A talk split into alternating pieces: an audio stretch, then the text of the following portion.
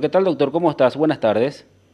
Sí, buenas tardes, Luis. Un placer saludarle a su audiencia también y a su grata disposición. Doctor, ¿qué, ¿qué, pasó con el caso Cristina Arrón? Recordemos que Cristina Arrón había recibido una querella, ¿verdad?, que eh, impulsó el ministro de Inteligencia Esteban Aquino por difamación, calumnia e injuria y por sus declaraciones en aquel juicio donde estaba involucrado Juan Arrón en, ante la Corte Interamericana de Derechos Humanos. Eh, ¿Cómo está la causa? Porque aquí tenemos la información de que se archivó la querella. Eh, a ver, eh, lo que usted tiene como información es, correcto en términos de resolución. Yendo unas, unos días más atrás, el 19 de marzo, eh, la jueza Cándida Fleitas había convocado a, a una audiencia de juicio.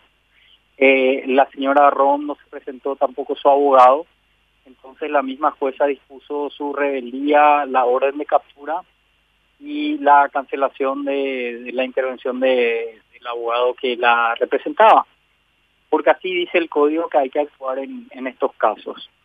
Eh, luego de unos días, el, abogado cuya representación, mejor cuya personería había sido cancelada, presenta un pedido, un recurso para que eh, se deje sin efecto esa decisión y la jueza lo que hace es eh, tomar razón de, dicha petición y declara activada la, la causa.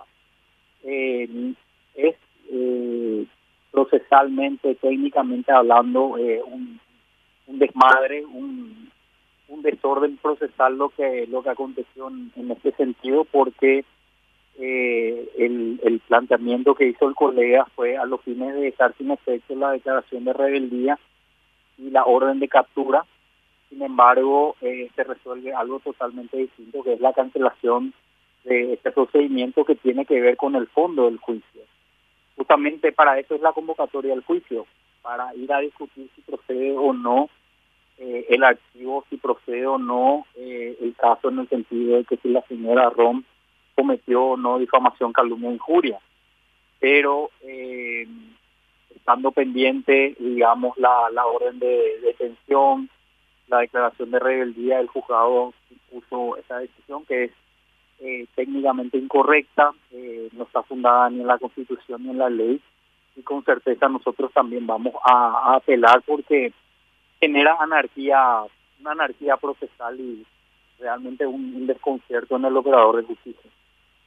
Doctor, eh, esto es, es algo que, que se venía realizando dentro del proceso normalmente para recordar qué es lo que dijo Cristina Rom en contra de sí, Esteban la, Aquino.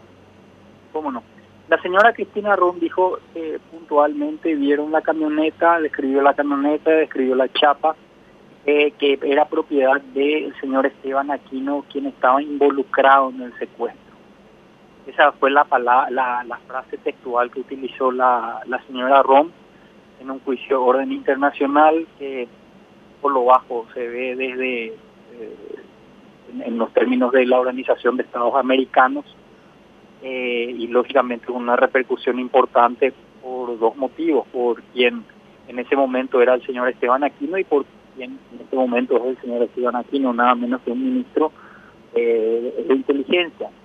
Entonces, lógicamente, eso eh, afectó tremendamente su, reputación, su honor, eh, tuvo que realizar en, su tiempo eh, una serie de, comunicados y de manifestaciones saliendo al paso de esas declaraciones.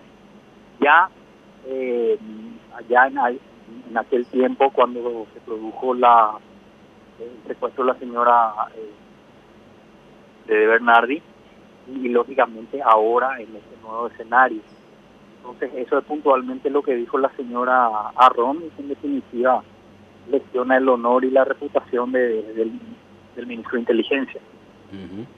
Bueno, eh, ¿qué, ¿qué, implica que la querella esté archivada? ¿Quiere decir que todo el proceso queda, eh, digamos, ya suspendido, ya no se, no, no, no, no se considera nada de lo que se hizo antes?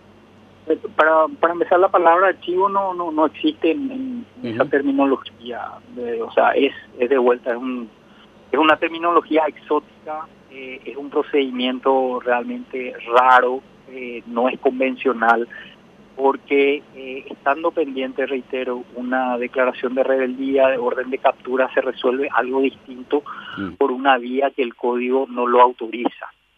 Entonces, me pregunta si se puede archivar una causa de esta naturaleza y realmente no, porque lo que ahora se tiene que hacer es hacerse el juicio porque hay un llamado a juicio, el, el auto de apertura, y esa resolución está, vigente, debe, ejecutarse, y hacia ahí se van a ir nuestros esfuerzos en, tal sentido, y para que se demuestre en definitiva en juicio si efectivamente pasó o no pasó lo que la querella, es decir, lo que nosotros estamos legando.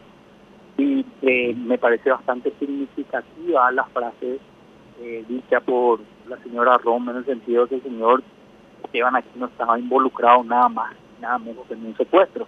O sea, no estamos diciendo que estaba involucrado en un hurto de una gallina o de un hurto de un celular sin flagrancia.